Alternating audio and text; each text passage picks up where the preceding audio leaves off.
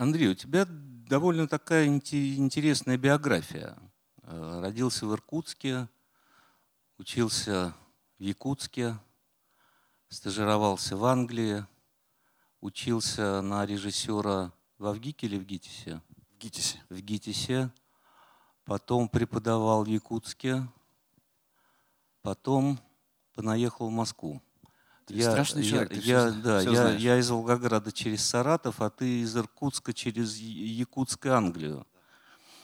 Ну, расскажи, как вообще, почему так сложилось? Неожиданный вопрос. Как вот складывалась твоя биография, вот до московская? Ну, я действительно родился в Иркутске, на берегах, недалеко, вернее, от озера Байкал. Там жил до 14 лет. Потом мой отец, будучи военным, был переведен на север – в Республику Якутия. Я даже э, жил не только в Якутске, но, внимание, Павел Валерьевич, в поселке городского типа Уснера, Амиконский район. Полюс-холу, да? Я провел там год, вернее, вся наша семья. Чтобы было понятно, зимой до минус 70. Вот 65, бывает так, что... Это, это, было, это был такой довольно космический опыт, experience тяжелый. Плюс еще и сам поселок Усть-Нера, он э, практически оторван от всего цивилизованного мира.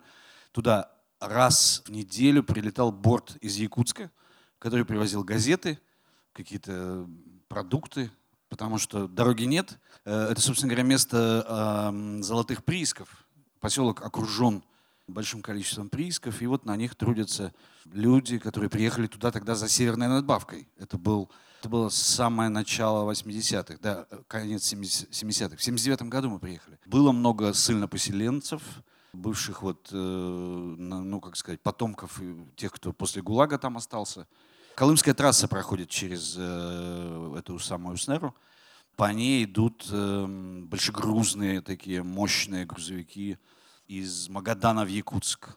Везут грузы, которые приходят в Магадан пароходом. И вот они уже доставляют в Якутск э, по этой вот страшной Колымской трассе, которая, как там все говорят, построена на костях. И не только тех, кто ее строил, э, узники ГУЛАГа, но и самих водителей, потому что это очень опасная трасса. Однажды мы с отцом были на Альчанском перевале, и вот там, там таким серпантином спускается дорога, и вот когда вы... И стоит щит наверху на самом. Водитель, будь осторожен, начинается спуск с Альчанского перевала. Щит прострелен дробью. Почему-то вот в него все стреляли, кто приезжал, потому что водители все ездят с оружием. Опасно, и, и люд может опасный встретиться, и медведь, и все такое. Вот, и когда вы дальше начинаете спускаться, я понял, почему было это предупреждение. Когда вот вы поворачиваете и видите предыдущий склон, то вот так вот линиями уходили прорубленные трассы вниз, и внизу лежат обломки машин. То есть вот чуть-чуть задремал водитель, чуть-чуть не справился с управлением, и метров на 200 он вниз просто летит, сшибая тайгу на своем пути и, естественно, гибнет. Вот, это места суровые, окруженные горами. Сама Усинера стоит в окружении сопок, таких довольно мрачных, когда непогода закрывает порт – то мы могли месяц находиться без связи с большой землей. Вот, и я помню, мама моя все смотрела в окно и плакала. После Иркутска это было тяжело. Все-таки Иркутск большой город, и город такой дворянской культуры, с красивыми зданиями, да, вот на набережной. Кстати, солнечные. Ангары. Да, и летом хорошо. И вдруг мы оказались в таких стесненных с психологической точки зрения обстоятельствах. Она вот все плакала-плакала, и отец добился перевода хотя бы в Якутск. Мы перебрались в город Якутск, и там уже я дальше провел довольно большую часть своей жизни. Я закончил там школу, потом закончил университет, э, факультет иностранных языков. И уже где-то на курсе третьем я создал свой студенческий театр, для которого сам писал пьесы. Мы играли мои пьесы, ездили на различные фестивали, в том числе фестиваль стемов в Хабаровске – Потом мы его выиграли, я получил приз за лучшую драматургию, поехал в Донецк на всесоюзный тогда фестиваль стемов. И вот где-то уже к четвертому курсу иньяза я понял, что ну, мне нравится сочинять истории, рассказывать истории какие-то. И когда я закончил иньяз, то я, собственно, собрался и сразу поехал поступать э, в Москву. Я уже с интересом читал в библиотеках, в библиотеках университета журнал «Театр», и знал, к кому я еду твердо, потому что тогда мой мастер будущий был очень известным человеком в театральной среде, Анатолий Васильев. И сейчас я, известный. Ну, сейчас у него уже другая жизнь.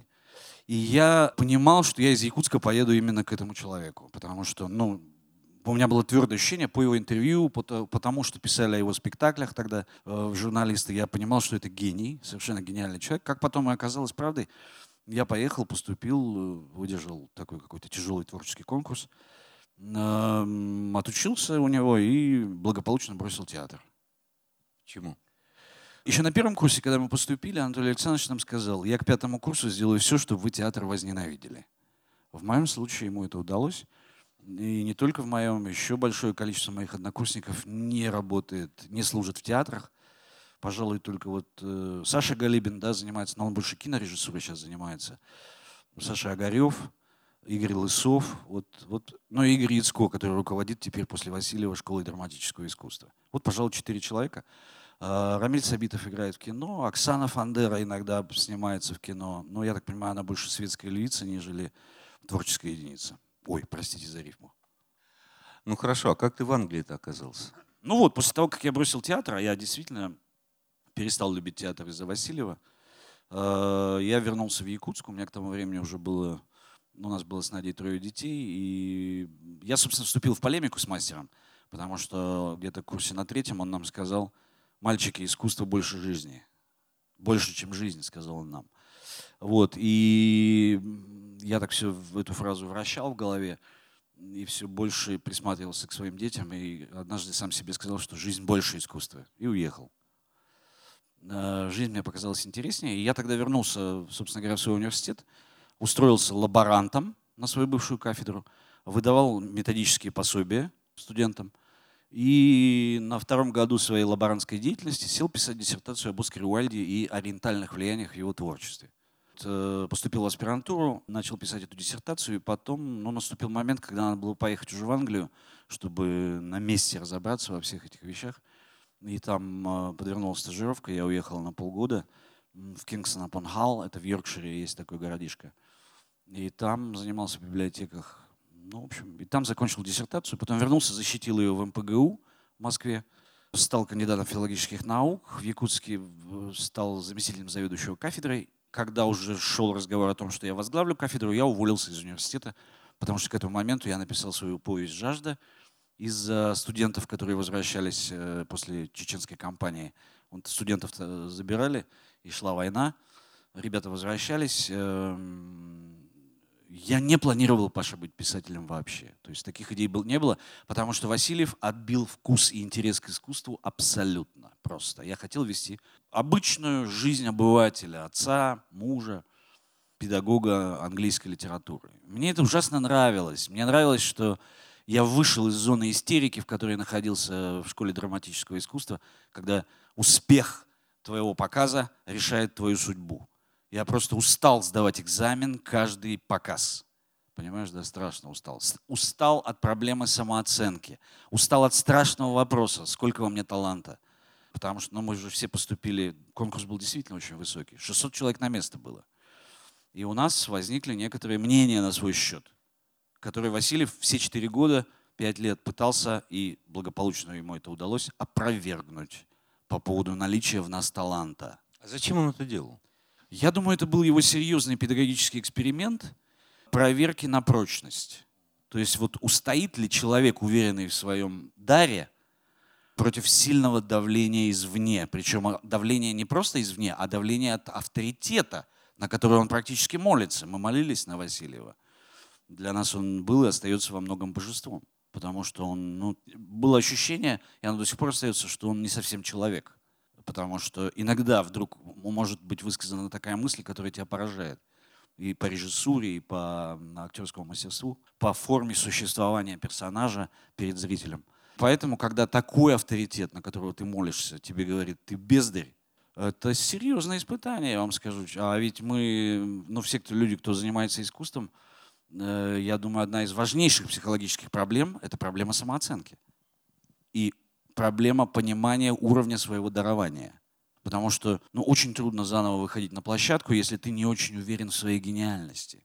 Точно так же, как трудно писать книги в этом поле. А скажи, вот сразу перескакивая, вот ты сейчас э, преподаешь, э, как и я, в литературном институте, ведешь мастер-класс по прозе. Кстати, мои студенты бегают к тебе, я ревную. Нет, нет, нет, мои, ходят, мои хотят к тебе. У меня там есть девочка, которая говорит, как перевестись Павла Валерьевича. Ну ладно, не будем считаться. Но вот с преподавателя литературного института, я имею в виду те, которые ведут э, семинары по прозе, там, по поэзии, ну, по поэзии я не знаю, а по прозе, они, на мой взгляд, делятся на две категории. Э, либералы и диктаторы. Вот я как бы типичный либерал. Я студентам сразу говорю, я не научу вас писать. Я могу научить вас, как учиться писать, я могу вам что-то подсказать, я могу вам там помочь, я сам у вас учусь. В общем, я такой вот абсолютно либерал. А есть, допустим, там Толя Королев, который, э, у него другой принцип. То есть он ставит жесткие условия. Вот я научу вас писать, вы будете писать так и так, и на выходе вы будете писателями. А, а ты вот э, какому типу принадлежишь? После школы драматического искусства, где мы жили в состоянии мощнейшей тирании, даже это не диктатура была, это тирания абсолютная, я, конечно, отказался от такого метода и я ну, ближе склоняюсь к тому, о чем ты говоришь, как ты себя ведешь со студентами. Но ты знаешь, размышляя обо всех этих делах и, скажем, о разнице подхода к педагогике моей и моего мастера, я могу сказать, открыть тебе одну вещь, о которой, может быть, ты либо не хочешь себе признаваться, либо еще не подошел к этому. И эта вещь, как бы сказать, она такая критичная по отношению к нашему с тобой подходу. Дело в том, что подобного рода либерализм в педагогике в определенной степени включает в себя безразличие по отношению к своему ученику. Тирания Васильева, которая была по отношению к нам, означала его крайнюю вовлеченность в нашу судьбу, желание нас перепахать и, следовательно, крайнюю степень небезразличия по отношению к нам. Понимаешь, какая штука? И вот тут это вопрос, в общем-то, даже этический. Он и моральный вопрос, да? То есть насколько нас волнует судьба наших учеников, насколько мы готовы пожертвовать даже их любовью к себе. Потому что либерализм ведь еще и основывается на том, что они тебя любят. И ты хочешь, чтобы они тебя любили. Понимаешь, какая штука? А тиран, он не предполагает, что его надо любить. И, следовательно, он больше заинтересован в том, чтобы у них получилось. Такая проблема. Это, это проблема действительно, но а у тебя нет э, опасения того, что если ты будешь вгонять какие-то рамки, что-то диктовать, ты берешь на себя ответственность, а может быть... Ну, дело даже не в этом, а дело в том, что литературная стезя-то ведь она такая скользкая здесь. Подожди, стой, э, дайте кто, кто чего добьется, неизвестно. Дайте я прерву, ты очень точно сказал слово «ответственность». Вот либерализм не предполагает ответственности. Тиранический деспот-педагог берет на себя эту ответственность. Я согласен, согласен. И здесь я перед ним снимаю шляпу. Потому что мы э, со свободным подходом к нашим ученикам, мы этой ответственности от себя не берем. Мы говорим, ну мы вам поможем, дадим вам инструментарий, а дальше вы сами. Ваша жизнь нас не очень волнует. Согласен, да, согласен, это проблема. Безусловно, она все время передо мной тоже стоит. Хорошо, вернемся к твоей прозе. Вернемся к твоей прозе. Ты все-таки в основном автор таких э, больших форм. Я знаю только, по-моему, один сборник э, рассказов, который, кстати, мне очень нравится. «10 рассказов о любви». И я сейчас скажу, может быть, радикальную вещь. Я не буду говорить о присутствующих в целом. Я замечаю, на мой взгляд, что короткие рассказы современным писателям, моим ровесникам, твоим ровесникам, они удаются гораздо лучше, нежели большие формы. Но издательство требует больших форм, требует романов, э, рассказы не очень идут и так далее, и так далее. Поэтому они все стараются писать романы. А когда я читаю их рассказы, я изумляюсь тому, как это здорово сделано. Когда я читаю их романы, ну что-то мне нравится, что-то не нравится. Ну вот здесь э, недавно выступавший Оли Славникова изумительный был сборник рассказов. У Димы Быкова, романа которого я не люблю, кроме, может быть, орфографии, прекрасный был сборник рассказов. У Миши Елизарова изумительный сборник рассказов э, «Мы вышли покурить на 17 лет». У Захара Прилепина, на мой взгляд, рассказы в сто раз лучше, нежели его очень сильно расхваленный роман «Обитель». Как ты считаешь, вот что происходит здесь, вот в жанре? Может быть, э, современным писателям действительно не хватает дыхания на большую форму, а рассказы они не пишут просто потому, что это невыгодно? это не дает премии? А, во-первых, да, есть такой вопрос э, стратегии да, писательской. Э, во-вторых, ну, переводы. Ты сам прекрасно знаешь, что на Западе у нас купят роман, но не купят сборник рассказов. То есть и западные издатели так. Далее, вопрос экранизации. У меня единственный рассказ э, экранизирован, это вот Paradise Found, который Соловьев сделал фильм «Кеды». А все остальные вещи мои экранизированы, это именно крупная да, вещь. Да, да. Понимаешь, да? То есть тут ты стратегически как бы думаешь, тебе надо попасть в кино, раз. Тебе надо попасть э, в пул пере, переводной литературы и ездить по всему миру. Два. Это вопрос стратегии. А вот проблема, почему не получается, скажем, как у Толстого, ну, у нас время другое, во-первых. То есть комплексный подход, который Лев Николаевич применял да, к своей, э, работая со своими текстами, он, э, я не знаю, возможен ли он сейчас. Потому что, смотрите, а, если вы анализируете Анну Каренину, вы увидите, что, ну, мы же все знаем, что это роман о любви. Но дело в том, что он комплексно реализован.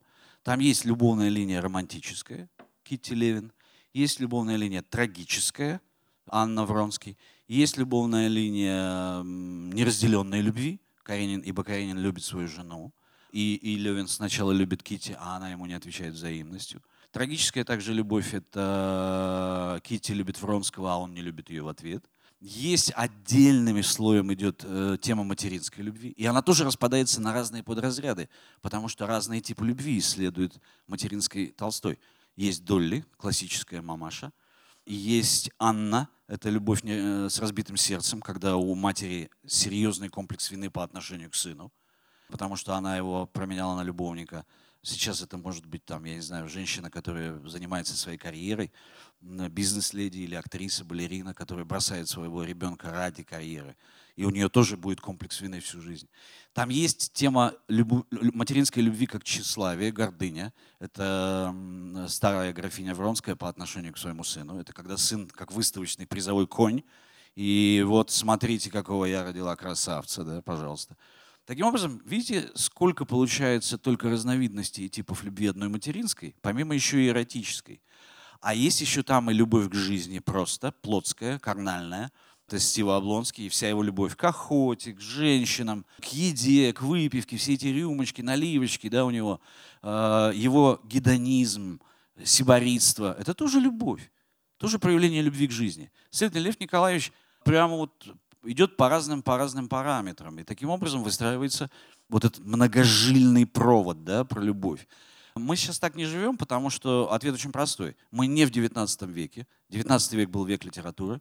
20 век уже не был веком литературы, это век кинематографа. А что уж в 21 там творится, когда происходит из-за изобретения интернета, происходит полная атомизация всего на свете, да? исчезли центры силы, авторитеты рушатся, и у каждого человека есть свое мнение, которое он высказывает в Фейсбуке или ВКонтакте, и плевать ему, что об этом думает э, какой-то раньше гуру э, и авторитет – время иное, понимаешь, да? И эта атомизация, конечно, влияет на наше сознание. Поэтому я думаю, такой вот мощный, комплексный, именно литературоцентричный подход, который был присущ Толстому, сейчас просто, а, невозможен, б, скорее всего, не будет востребован.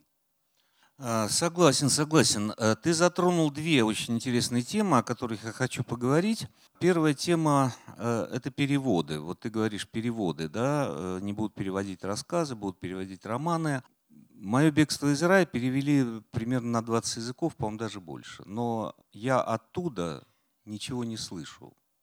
Не слышу. То есть эта книга выходит, и как бы она, она падает в какую-то пустоту. У тебя, мне кажется, тебе, немножко другой, другой опыт. Тебе деньги-то приходят? Деньги приходят, Все, но вот это деньги. Но, но давай, давай будем откро- говорить откровенно. Это деньги, э, которые дает э, Институт перевода сначала, да, э, переводчикам Поэтому издатели, значит, эту книжку Нет, издают. Как правило, имею... это маленькие издательства. Я имею в виду все равно деньги за права. Когда ты права передаешь, тебе же агент присылает э, гонорар. Да присылают, аванс. присылают. Я ну зарабатываю вот. на этом. Ну вот, вот, вот. Какие-то деньги зарабатываю. Ну, не, не, не, во-первых, не, не бог весь какие. А во-вторых, я не слышу совершенно оттуда. Я, я не чувствую, что наша литература там кому-то нужна, по-настоящему нужна, кроме, кроме ярмарок и так далее.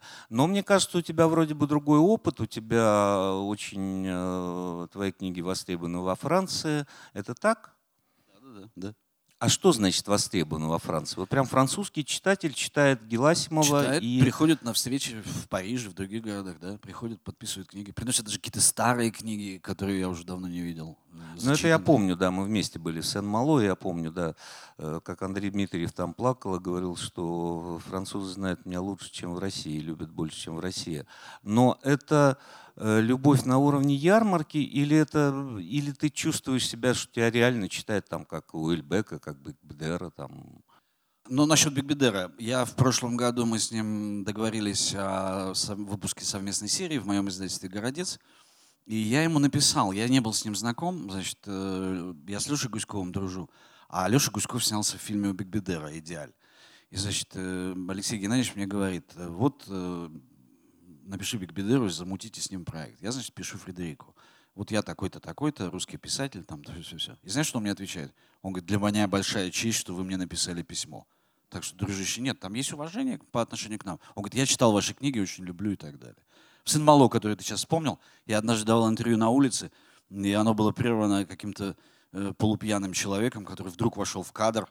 Телевизионщики расстроились, значит, а он мне говорит, э, мистер Геласимов, I have a document for you. У меня для вас документ. И вынул из эм, своего рюкзака полностью нарисованную мою жажду. То есть комикс, роман графический сделал. Я, значит, стою, листаю, а это моя повесть «Жажда». Он ее перерисовал. Я говорю, брат, зачем ты это сделал? Он говорит, ну, ты про меня книгу написал. У тебя э, герой художник, я тоже рисую. Твой герой солдат, он воевал в Чечне. Я воевал в Сербии. все очень похоже, он говорит. Мне так понравилось, вот я решил графический роман нарисовать. Причем в одном экземпляре от руки нарисовал, мне подарил. У меня дома он лежит. Поэтому, ну, я видел там, я не знаю, в Париже на выставке, когда подписываешь, сидишь книги, очередь стоит, какой-то человек в середине очереди вдруг поднимает мою книгу над головой, потом показывает мне на часы, что, мол, мне надо бежать, потом прижимает ее к сердцу, колбу и убегает. Типа, извини, брат, не дождался подписи. Поэтому, ну, я чувствую этот фидбэк, он есть, эти люди есть, они подходят. Спасибо. А Второй очень важный вопрос – это литература и кинематограф. Я знаю, что многие писатели, э, попытавшись, так сказать, э, попытать, извини за тавтологию, счастья в кинематографе, да, э, попытавшись написать какой-то сценарий, а потом плюются и говорят, что нет, нет, нет, никогда ничего это делать не будут, потому что это не свобода, это бесконечный диктат э, режиссера, продюсера, э, литература это совершенно другое. Как у тебя складываются отношения с кинематографом и как ты думаешь, литература и кинематограф могут и должны дружить или нет? А, Они не то что должны, а им кинематографу никуда не деться от литературы. Мы же историю рассказываем. В основе любого э, кино, любого фильма лежит история. Все равно это литература ориентированное искусство, потому что люди приходят в кинотеатр смотреть э, фабулы, да, им нужны сильные яркие персонажи, нужна мощная история, хороший выхлоп в конце, чтобы они встали, поплакали и так далее. Поэтому, ну и Хичкок говорил, основа любого хорошего фильма это только сценарий. Самое главное, говорил Хичкок, это сценарий. Поэтому тут в любом случае. Нет, то, что э, кинематограф нуждается в литературе, это понятно. Бе- бе- бе- Без хорошей литературной основы, не, как, более правило, того, как правило, не бывает хорошего дружище, я- кино. Либо это редкий случай, там, я не знаю, «Белое солнце пустыни», да, которое делается как некий капустник, и вдруг получается гениальное кино. А, подожди, я д- договорю. Общаясь постоянно с продюсерами, ну, довольно часто, и с продюсерами э, такого хорошего уровня, э, там, я не знаю, вроде Джаника Файзиева, Анатолия Максимова, э, я тебе скажу, они все находятся в постоянном поиске историй. Они, без, они просто говорят, ну, голод История, сценарный. история, да. Они говорят, сценарный голод, дай историю, дай хорошую историю. А писатели дают им хорошие истории? Вот они жалуются, что не дают. Не дают, да. Не дают, да. Э. Вот. И вот здесь второй вопрос. То, что литера- э, кинематограф нуждается в литературе, это мне понятно. И меня очень радует как раз в последнее время, что все больше и больше экранизируют э, современных писателей. Ну, там Лешу Иванова уже там всего просто там заэкранизировали. Экранизируют Захара Прилепина. Вот я знаю, что Владислав Атрошенко сейчас экранизирует его прозу. Дуня Смирнова сделала, значит, фильм. Ну, я сам участвовал в этом сценарии по кусочку из моей книги. Меня это радует, но литература нуждается в кинематографе. Я вот своим студентам говорю, ребята, пишите свои вещи и представляйте, как будто по ним сразу снимают фильм. И вам много станет сразу на свои места и в плане диалогов, и в плане поисков интересных персонажей и так далее. Я прав или нет? Думаю, да. Вот я тебя сейчас слушал, как раз об этом подумал. Я так при, прямо не говорю своим студентам, чтобы ну, вот прямо они брали кинематографическую структуру. Но вот когда мы говорим о композиции, когда мы выстраиваем композиции их текстов, Э, я все-таки даю им те, тот инструментарий, который используется в сценарном мастерстве. То есть, когда мы говорим об арке развития персонажа, арка развития персонажа это не литературоведческий термин, да, это, это, это, кинош, это киношный термин. Да, да. Но я вот учу, я им говорю, извините, у вас э, герой вошел вот в таком состоянии, выйти должен в другом. Э, он не может стоять на месте и так далее. Дальше, я честно признаюсь, я использую трехактную структуру, как, как вот при написании хорошего сценария. То есть я даже рассказ их заставляю делить на три части, чтобы четко было понятно, где вот у вас закончился первый акт, и что это отдельное произведение, оно может восприниматься как отдельная новелла. Где у вас, с чего у вас начинается второй акт, за счет чего он инициируется, какими событиями в, э, в первом акте, и дальше, э, куда вы идете к кульминации, к третьему акту. То есть э, я вольно или невольно тащу, но не только свой киношный опыт, но и режиссерский, поскольку я же режиссер по образованию еще. Ты согласен со мной, что э, хорошему сценаристу легче стать хорошим писателем, нежели даже хорошему писателю стать хорошим сценаристом? Подожди, еще раз, я запутался. Хороший сценарист легче станет хорошим писателем, ну, я не знаю, там, Гузель Яхина, да, нежели даже хороший писатель сможет написать хороший сценарий. А, ну, не знаю, это сложно, мне кажется, так ответить. Хотя по логике, да, если сценарист, который человек, который принес хорошую историю, она у него в голове есть. Но я точно скажу, не факт, что он будет хорошим прозаиком. Вот прям большой не факт, друзья. Нет, не, не факт, разумеется. Я говорю, легче просто станет. Вот, Черт например, феномен Шукшина феномен Шукшина, да. его выучка в Авгике и его как бы, вот это вот киношное мышление, мне кажется, оно сыграло очень положительную роль в его прозе. И его проза в результате оказалась, на мой взгляд, более э, вот, востребованной и долговечной сейчас, нежели проза многих других деревенщиков, которых, ну, условно говоря, да, деревенщиков, которых этой выучки не было. Потому что ну, все да. рассказы Шукшина, они просятся э, в театр, они просятся в кино, они просто готовы к этому. Ну да, потому что он заточен под драму. Он сразу идет э, в драматургическом ключе. Ну, Любавины просто писались как сценарий, то есть э, Степан Разин, э, я пришел дать да. вам волю, просто писался Понимаешь, как какая сценарий. штука? Я вот э, внимательно читаю Толстого, там перечитываю его в который раз – могу даже одну крамольную вещь сказать. Потому что на самом деле кино придумали не братья Люмьер, а Лев Николаевич Толстой. Если вы посмотрите внимательно хотя бы его ранние вещи, да, там севастопольские рассказы, вы увидите не только принцип монтажа кинематографического, как он сцены монтирует, вы увидите даже раскадровку, как должен работать оператор. Вы прямо всегда ощущаете, где точка зрения съемки, как меняется ракурс камеры, да? Он, он, он расписывает, как на поле сражения происходят те или иные события. При том, что кино еще не было. И кино еще не было. Его, даже там кинокамеры не было как таковой. Было до изобретения кинематографа еще 50 лет. И Лев Николаевич за счет, во-первых, работы э, с персонажами, да, по драматургии, он уже создавал основы Голливуда э, и хорошего кинематографа. А во-вторых, уровень визуализации у Льва Николаевича потрясающий. Вы всегда видите то, о чем он пишет. А вот смотри, Поэтому какой... вот в данном случае мы можем сказать, что хороший писатель, вот сейчас, э, если говорить о Льве Николаевиче Толстом, отвечая на твой вопрос, он мог спокойно, если бы существовало кино, он бы, но он его, собственно, да, придумал. Согласен, согласен, абсолютно. Э, возьмите э, «Даму с собачкой» Чехова, вот этот момент, когда они в театре, они бегут по этой лестнице, там курят гимназисты, ну, ну это просто готовое кино, просто вот ты понимаешь, это, это, это уже снято, да? Вот. Но э, вот, вот такой парадокс. Вся проза XIX века очень легко ложится на экран. От Пушкина до Чехова, Горького, Достоевский, Толстой, Лесков, кто угодно, Лермонтов.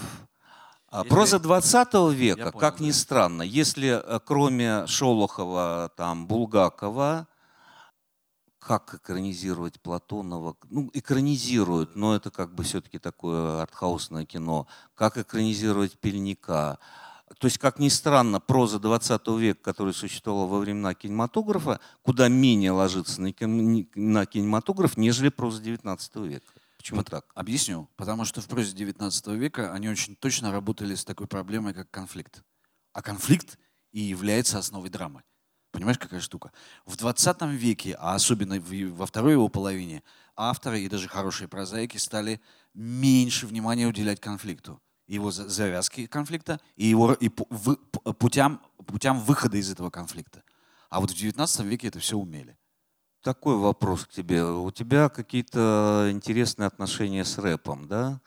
Куленко, Баста делал саундтрек к твоему фильму, ну, к фильму Сергея Соловьева по твоему рассказу, э, который называется, у тебя он называется по-английски, а у Соловьева называется «Кеды», да? У тебя какие-то особые отношения с музыкой, с рэпом?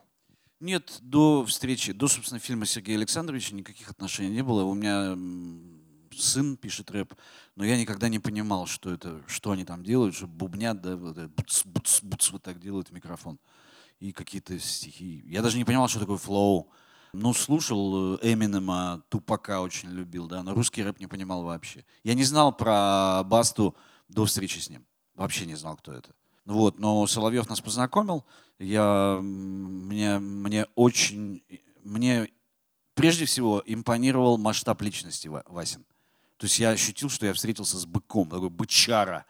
И опыт, да, который я чувствовал, он несет, я его не знаю. Незнакомый опыт конфликтов с миром. Незнаком способ разрешения этих конфликтов. Ясная и постоянно сдерживаемая агрессия по отношению к миру, да, мощная такая – ожидание все время нанести, возможность нанести удар и принять удар и терпеть его до упора. И плюс все это реализовывалось э, в каком-то мощном ритмическом ключе. И я начал писать о нем роман, да. Что начал писать? Роман о нем. Ну, в смысле, написал. Он это... вышел уже? Да, уже вышел. Вот видишь, у меня футболочка да. «Чистый кайф». Ага, это это ага. и есть тот самый роман. Это название трека Васинова «Чистый кайф». Ну и знаешь, последний вопрос, он может быть немножко такой банальный. Творческие вот, планы? Нет, нет. Творческие планы я не... Хочешь, хочешь, сейчас... хочешь, скажи. Над чем вы сейчас да, работаете? Хочешь сказать? Что, не надо, что, у вас, что у вас чернильница? Не надо, такое не надо, давай свой бан. Что, что у вас сейчас чернильница? Не, не, давай тот вопрос, который ты хотел. Я нет, нет, нет. Я не люблю эти вопросы. А, на твой взгляд, э, как будет развиваться русская литература дальше? Вот Опа, какими путями, она... куда она пойдет? Вот это ты даешь. Какие тренды будут ближайшие 10-20 лет? Я тебе так скажу, знал бы прикуп, жил бы в Сочи. Я, потому что не, а не... прогнозировать не можешь? Попытаюсь. Э, во всяком случае, мне кажется точно, что литература двинется в сторону более внятно изложенной истории, как мне кажется. Потому дай что, бог. Да, дай бог, потому что я этого хочу, и я вижу тенденцию эту. Все больше у моих коллег появляется интерес к истории как таковой. Да? Игра в постмодернизм, кажется, уже закончена, и она проиграна постмодернистами. Мне кажется все-таки, что нарратив должен снова восторжествовать. Вот в этом в гармоническом, в толстовском смысле нарратив. Когда мы э, ну, нарратив, понимаешь, нарратив это, нарратив это полно. Э, нарратив там 50 листов, читаешь там описание бесконечное и так далее, это тоже нарратив. А вот то, что насчет истории, я с тобой согласен. Я своим студентам говорю, ребята, вот когда вы пишете, задавайте себе три вопроса. Что, о чем и как. Что – это что вы хотите рассказать, какую историю вы хотите рассказать. Второе, о чем эта история? О любви, о ненависти, о предательстве, я не знаю. Там. Это не значит, что вы должны себе эти вопросы сначала поставить, да, а потом значит, придумать произведение. Но когда вы пишете, эти вопросы вы должны задавать. А третий вопрос, как? Он, как ни странно, Последний вопрос. Ну как? Ну хорошо, ну в своей манере, да. Это должно быть хорошо написано, там, хорошим слогом. Но первый вопрос, что вы хотите рассказать? И это проблема, потому что они не знают, что они хотят, они не умеют придумывать истории. У меня это главная проблема. Я с, с тобой соглашусь абсолютно. Дело в том, что молодые существа, а у нас с тобой учатся, хотя у тебя, наверное, постарше, да? Заочники. Ну вот, слава богу, тебе везет. Потому что мои детишки, они же вот вчерашние школьники, и у них проблема вот эта, да, от чего я, собственно, хочу, она еще не только не решена, она практически еще не поставлена, Паша. У них проблемы с целеполаганием. Вот в чем штука. И я думаю, наша задача, как их мастеров, как раз хотя бы пока вытащить их на вопрос, а что ты хочешь? дружище. Причем не только в литературе. В жизни чего ты хочешь? Ну уж эти. Нет, ну я это с вами-то не сдаю. У меня э, учатся люди, которым там за 30 э, и, и так далее. Они все либо где-то работают, либо где-то учатся одновременно и учат э, в каком-то другом вузе. И... Ну, вот на этой ноте, на которой мы с тобой сошлись, я согласен с тобой. На мой взгляд, тоже литература должна двигаться по части сюжетности, по части фабульности, по части интересных историй, интересных персонажей. И, и иначе ее просто перестанут читать. Ее просто перестанут читать, ее перестают да, читать. Нужно, пони, ну, нужно понимать, что читателей будет становиться все меньше, никуда от этого не денешься. В XIX веке литература была всем. Э, помещик сидел в Тамбовской губернии, получал журнал «Современник», он получал знания о мире просто через прозу, которую он там читал, и через критику, которую он там читал. Почему так востребована была критика, почему там одно время Чернышевский, там Добролюбов были популярнее, чем э, Тургенев там и Толстой. А сейчас нет. Сейчас э, ты утром встаешь, э, идешь завтракать, а, и уже включаешь интернет, чтобы разогрелся компьютер, чтобы он разогрелся, и ты, ты сразу вошел в интернет. Дружище, ну это же, знаешь, это проблема, как вот э, в классе есть одна красивая девочка. Вот все некрасивые, а она очень красивая. Но вот так вот русская литература была в 19 веке. Она так себя и чувствовала. Но нет конкуренции. Не было конкуренции у литературы. Театр, театр. Ну, а сейчас все девушки красивые. Вы попробуйте в этой ситуации выживете. И мне кажется, это клево, это хороший челлендж. И для литераторов в том числе, понимаете, да? Когда такая высокая конкуренция. Это же хорошо, когда класс полон красивых девушек. Я понимаю, что у них проблемы у всех между ними возникает, да, конкуренция и так далее. А так она была одна такая, ходила, королевишна. Ну вот Толя Славникова бы с тобой поспорила, она бы сказала, что она сказала бы тебе еще раз, что писателям нужно давать гранты, чтобы они могли писать случае, то, что они хотят. Я против, нет, не нужно. А, не думая совершенно о читателе. Нужно даже гранты забрать из театров. Не надо, чтобы государство вмешивалось вот во все эти вещи. Все, на этой спорной Спасибо, ноте друзья. мы закончим разговор. Спасибо.